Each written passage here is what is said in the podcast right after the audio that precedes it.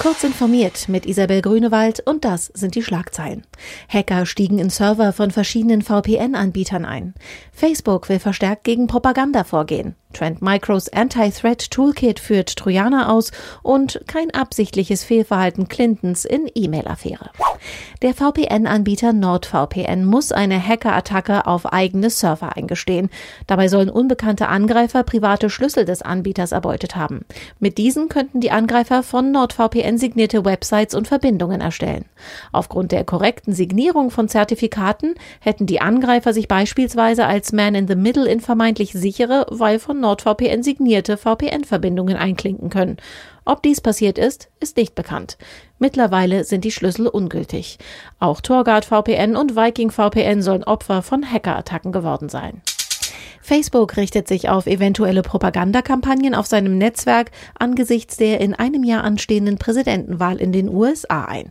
Um für mehr Transparenz zu sorgen und Desinformation zu bekämpfen, sollen künftig staatlich kontrollierte Medien, wie etwa der russische Fernsehsender Russia Today, gut sichtbar als solche gekennzeichnet werden.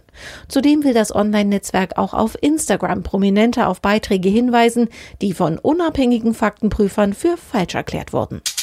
Eigentlich soll Trend Micros Windows-Schutzlösung Anti-Threat Toolkit ATTK Malware aufspüren und erledigen.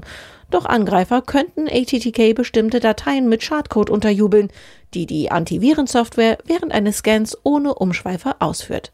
Nun hat Trend Micro die Sicherheitslücke gestopft und die abgesicherte ATTK-Version veröffentlicht.